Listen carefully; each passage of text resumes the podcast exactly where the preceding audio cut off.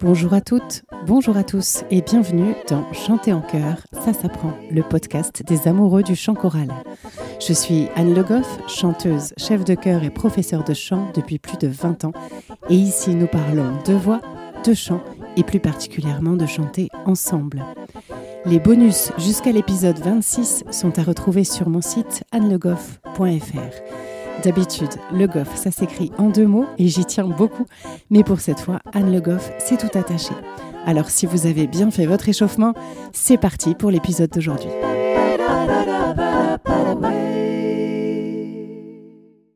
Le qui suis-je du jour? Aujourd'hui, je ne vais pas vous parler de moi, mais de la Cité de la Voix. C'est un établissement public de la région Bourgogne-Franche-Comté qui se focalise sur la voix et la pratique vocale. Ça a été créé en 2015 et le siège est à Vézelay, cet incroyable village perché sur une colline que vous connaissez peut-être. Il y a aussi une antenne à Dijon et une à Besançon. Et depuis 2020, la Cité de la Voix a rejoint le réseau des centres nationaux d'art vocal. À la Cité de la Voix, on trouve une saison publique avec tout un tas de concerts, souvent d'artistes qui viennent en résidence à Vézelay, puisque c'est un lieu où il y a à la fois des salles de répétition, des hébergements et des lieux de vie, mais aussi du matériel technique. Il y a aussi un centre de documentation pour l'art choral qui répertorie énormément de partitions en physique et en numérique, mais aussi des études, des guides, des outils, tout ce qu'il faut pour le choriste et pour le chef de chœur. La Cité de la Voix, ce sont aussi des stages et des formations pour tout niveau, des amateurs aux professionnels, et puis chaque année, la saison est ponctuée au mois d'août par les rencontres musicales de Vézelay.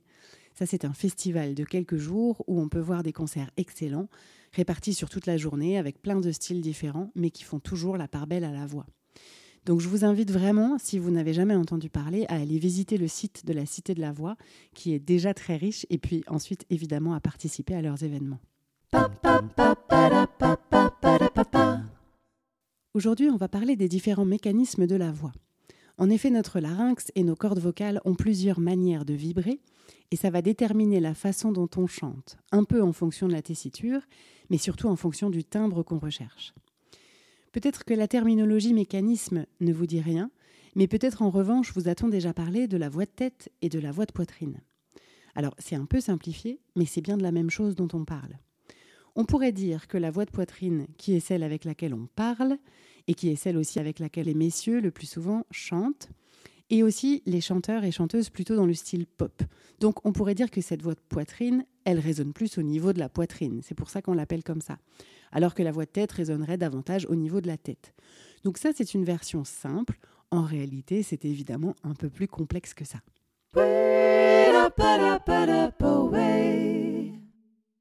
Peut-être que si vous chantez une sirène, donc un son long qui va partir du grave jusqu'à l'aigu, vous pouvez sentir que votre voix à un moment change, qu'il y a une sorte de discontinuité. Peut-être même, si vous allez chercher dans les extrêmes graves puis les extrêmes aigus de votre voix, que vous pouvez sentir plusieurs changements. Là, je l'ai fait un peu vite dans mon exemple, mais si vous prenez plus de temps pour explorer cette sirène, peut-être que vous allez les sentir, ces changements. Et si vous ne les sentez pas, soit c'est que vous avez beaucoup travaillé votre voix déjà, et donc le changement se fait tout en douceur, soit c'est que vous avez beaucoup de chance et que naturellement vos différents registres se mélangent bien. Ce changement qu'on peut entendre, c'est le changement de mécanisme laryngé. Des mécanismes laryngés, on en utilise deux principaux, qui sont le mécanisme lourd et le mécanisme léger. Si on voulait grandement simplifier, le mécanisme lourd correspondrait plutôt au grave de la voix et le mécanisme léger aux aigus. Donc, le mécanisme lourd, qu'on appelle aussi mécanisme 1, correspondrait à ce qu'on appelle la voix de poitrine. Et le mécanisme 2, qui est le mécanisme léger, correspondrait à la voix de tête. J'utilise le conditionnel encore une fois parce que la réalité est un petit peu plus complexe que ça. En fait, Voix de tête et voix de poitrine, c'est plus une affaire de sensation que de physiologie. Et on peut aussi utiliser les résonateurs du bas, entre guillemets, pour chanter en mécanisme léger, et du haut, si je puis dire, pour chanter en mécanisme lourd. C'est d'ailleurs ce qui va nous permettre de mixer les différents registres et de passer de l'un à l'autre plus aisément. Donc pour aujourd'hui, on va s'intéresser à ce qui se passe physiologiquement au niveau de la production du son dans chaque mécanisme.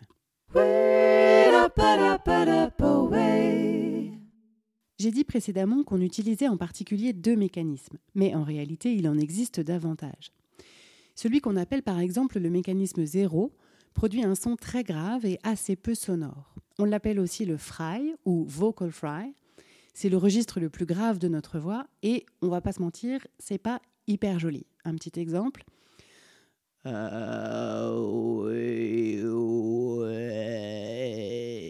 Ça, c'est le fry.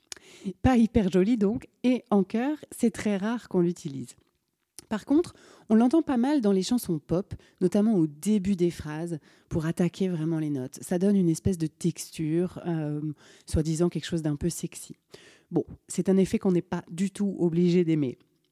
Physiologiquement, pour le fry, les cordes vocales sont épaisses et il y a très peu de pression. Les cordes vont vibrer plutôt lentement et elles sont très détendues. Et donc ça, ça produit comme une sorte de petit massage des cordes. Donc certains chanteurs l'utilisent pour détendre, soit en échauffement, soit après une séance de chant, ou encore quand on sent qu'il y a de la tension qui s'installe. Le vocal fry, c'est aussi ce qui fait la base de la technique des chanteurs ou screamers de métal.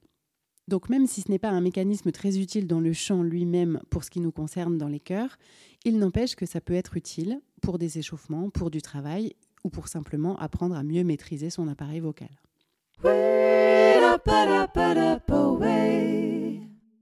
Parlons maintenant du mécanisme 1, ou mécanisme lourd, et qui correspond donc à ce qu'on appelle traditionnellement la voix de poitrine. On entend parfois aussi voix pleine. C'est donc la voix avec laquelle on parle. Ici, on a plus d'activité des plis vocaux qu'en mécanisme 0, mais les cordes vocales sont toujours assez épaisses et elles vibrent sur toute leur longueur. Ce qu'il faut voir, c'est qu'on fait entrer en vibration une assez grosse masse. C'est ça qu'on veut dire quand on parle de cordes vocales épaisses. Il y a une surface de contact importante. Un exemple en voix de poitrine. Ah. Et plus on va monter, plus on va avoir de la tension au niveau des plis vocaux. Ah. Ah.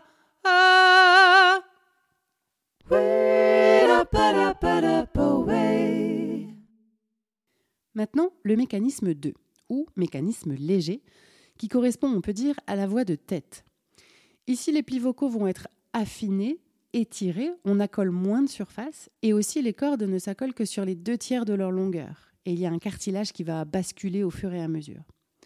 Alors, si je vous parle en voix de tête, ça donne ça. Génial, non? Chez les femmes, et plus particulièrement en chœur, et dans un répertoire dit classique, au sens où on n'est pas dans de la pop pure, on l'utilise beaucoup, cette voix de tête en particulier les sopranos qui n'utilisent presque que ça en chantant, si en tout cas la partition est écrite dans une véritable tessiture de soprano. Pour les hommes, c'est ce qu'on appelle la voix de fausset, et ils l'utilisent en général assez peu, sauf des ténors dans des situations spécifiques d'écriture. Les contre-ténors chantent aussi en voix de fausset. Ça veut dire qu'un homme peut très bien chanter en baryton en voix de poitrine et avoir une tessiture de contre-ténor s'il sait bien manier sa voix de fausset. Vous avez peut-être vu dans des chœurs pro des hommes dans le pupitre d'alto le plus souvent. Ce sont des hommes qui ont appris à bien chanter aussi en voix de fausset. Tous les hommes pourraient le faire en réalité, plus ou moins aisément évidemment, mais c'est plutôt un choix dans le travail.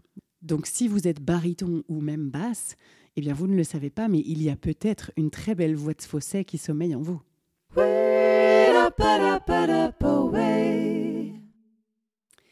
Le mécanisme 3, c'est ce qu'on appelle la voix de sifflet ou whistle. C'est pour aller dans les extrêmes aigus. Alors là, je ne vais pas vous donner d'exemple parce que je ne sais plus faire ça. C'était le cas dans ma jeunesse, mais ça n'est plus le cas maintenant. Mais Nathalie Dessay le faisait très bien, ou encore Maria Carré dans un autre style. Sinon, dans une cour de récréation, on peut avoir quelques très bons exemples aussi. On l'utilise peu ou pas en chœur, donc je ne vais pas m'étendre ici sur ce mécanisme, mais juste vous dire qu'ici, les cordes vocales sont très tendues et allongées. Quand on parle des différents mécanismes, il est important de parler du passage. Le passage, c'est ce moment où on va passer d'un mécanisme à l'autre, donc d'un seul coup, les cordes vocales se mettent à fonctionner d'une autre manière et on peut vraiment entendre la différence. C'est d'ailleurs sur ce changement qu'on joue quand on fait du yodel.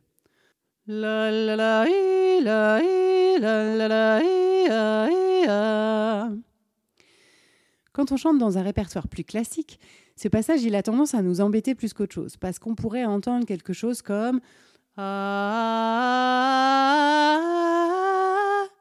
Donc, comme si au milieu de la phrase, c'était quelqu'un d'autre qui se mettait à chanter. La voix change vraiment de texture. Évidemment, cette question concerne plus directement les femmes dans le répertoire de chœur. Ce qui va nous aider à avoir un passage plus aisé, c'est de savoir mixer. La réalité, c'est que c'est plutôt un mix dans les sensations, dans les résonateurs, plus que dans la réelle physiologie de la voix. Mais peu importe, ça marche quand même. J'aime bien donner cet exemple en prenant une même note. D'abord, je vais la chanter en voix de poitrine, puis en voix de tête.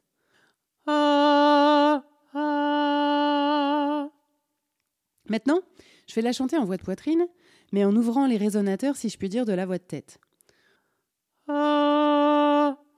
Ah. Et à l'inverse, je vais la chanter en voix de tête, mais en utilisant les résonateurs de la voix de poitrine. Donc cette note, je peux en fait la chanter de plein de manières différentes.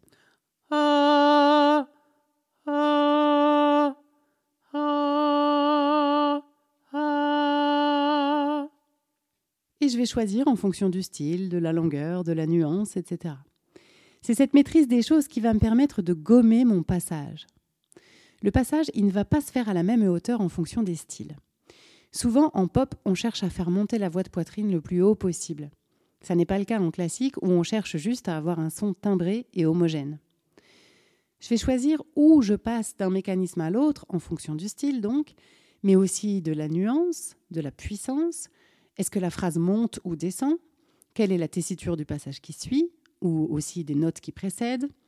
Bref, il y a une quinte environ, mais évidemment ça dépend des voix, c'est un peu caricatural de dire ça, sur laquelle on peut utiliser facilement les deux mécanismes et donc il va falloir choisir. Ça va nous donner du confort, de la musicalité et de l'homogénéité.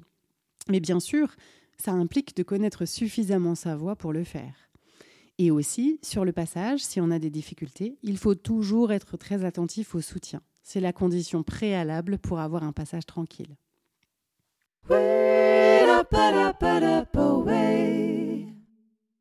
Voilà, j'espère que cet épisode vous aura permis de clarifier un peu les notions de mécanisme et de voix de tête, voix de poitrine.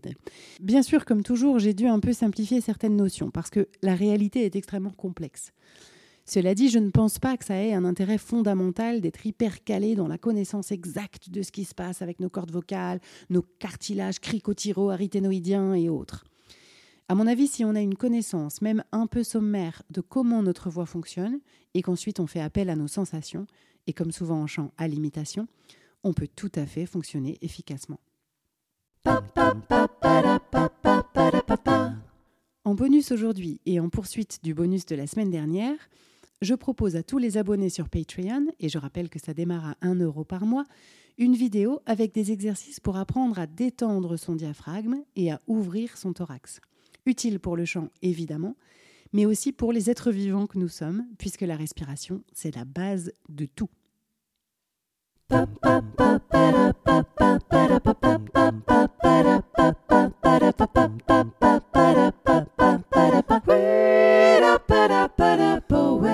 J'espère que cet épisode vous a plu.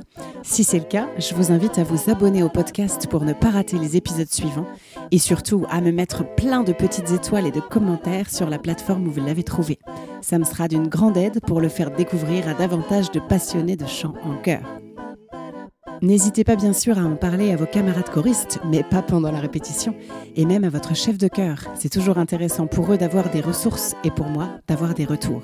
Si vous souhaitez découvrir les bonus dont je vous parle dans l'épisode, vous pouvez prendre un abonnement à partir de 1 euro par mois sur Patreon. C'est une plateforme de financement participatif qui pourra me permettre de continuer sereinement ce podcast. Cherchez Patreon, P-A-T-R-E-O-N, et vous tapez Chanter en chœur tout attaché. Le lien est aussi disponible sur mon site annelegoff.fr à l'onglet podcast. N'hésitez pas là aussi à laisser des commentaires, vos questions ou les sujets que vous aimeriez que j'aborde. Merci à tous, on se retrouve la semaine prochaine pour un nouvel épisode de Chanter en chœur, ça s'apprend.